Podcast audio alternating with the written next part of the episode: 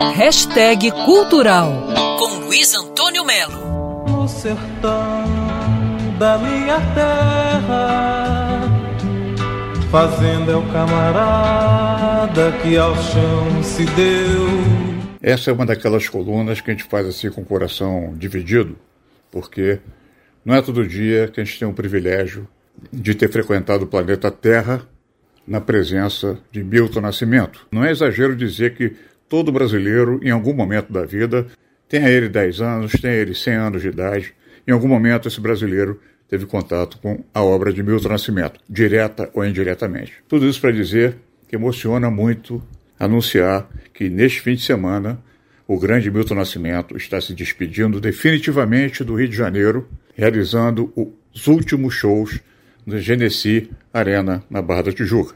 Os shows fazem parte de uma turnê chamada A Última Sessão de Música, a partir do nome daquela canção que ele gravou há 48 anos no álbum Milagre dos Peixes.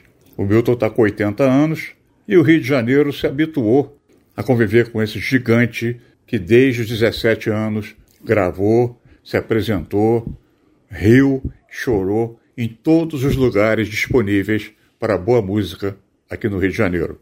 O Milton Nascimento não é só de Minas, o Milton Nascimento não é só do Rio, não é só de São Paulo. O Milton Nascimento é do mundo e ele está indo para o mundo depois que deixar o Rio. Segue na turnê pelo Brasil, depois Estados Unidos, Europa, e aí sim vai dar uma boa noite e voltar para sua casa lá em Juiz de Fora. O Milton mora num lindo condomínio em Juiz de Fora. Dá vontade de dizer que o Milton permanece presente através das suas gravações.